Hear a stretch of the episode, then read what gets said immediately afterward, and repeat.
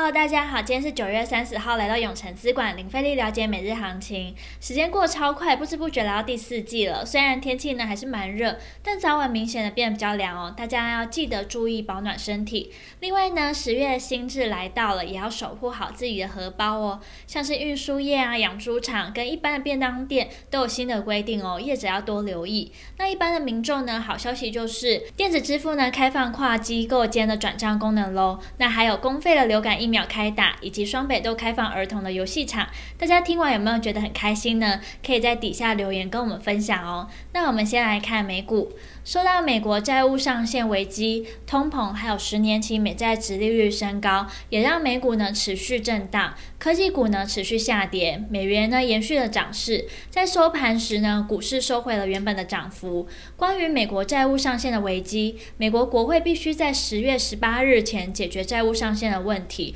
否则呢，美国正面临了史上首度债务违约。同时费的主席鲍尔在周三出席线上欧洲央行金融论坛。鲍尔表示，美国经济的前景存在高度的不确定性，供应链的压力预计将持续到二零二二年。那美股四大指数呢，涨跌互见，道琼上涨了九十点，费半下跌了五十点。那科技五大天王呢，苹果、微软涨，脸书、Google、亚马逊则下跌。那我们接下来来看一下台股，受到美国科技股的续跌，台股早盘呢一度跌破一万六千八百点关卡。主要全值股呢，台积电早盘有压，午盘后买盘回笼，中场收在平盘五百八十元。联电呢上涨一点六 percent，国巨、日月光、瑞昱等有一到三 percent 的涨幅。那钢铁股今天表现不错，钢铁类股指数呢中场强涨三 percent，为盘面多头指标。BDI 指数涨近五 percent，让航运族群回温，散装航运股及货柜三雄都有涨幅。那中国限电效应呢持续发酵，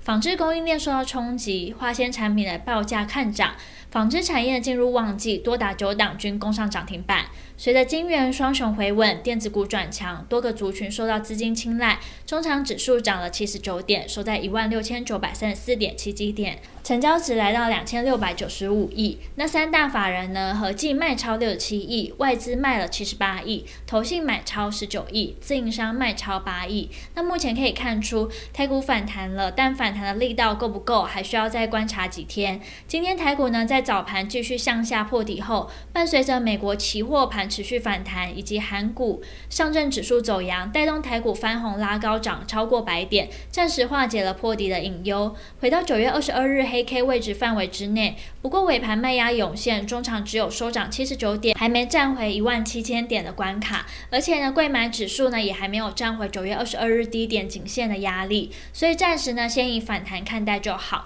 那盘中热门产业呢包含了钢铁、航运及纺织，未来趋势及展望，虽说对于台股暂时可以放心，不过这个位置呢还是不建议放大持股比重，毕竟美国债务上限的议题未解，在解决之前呢，恐怕美股的反弹力道都不会太强，自然呢台股就容易延续着量缩弱势的整理，甚至呢在破底的局面，所以呢持续锁定抗跌股，并等待机会再出手是比较好的策略。那听到这边，相信大家一定在了解完国际跟台股状况后，更希望知道怎么对自己的投资获利有帮助。记得哦，稍后六点，我们永成资管姜太一分析师会详尽针对盘中热门族群解析，包括二六零五星星、二六一二中行、六五零五台塑化、二零零二中钢，敬请期待。今天的永诚资管零费力了解每日行情就到这边结束，祝大家操盘顺利。喜欢我们可以订阅，按下小铃铛。想更了解我们永诚资产管理处，欢迎到我们粉专及我们官网。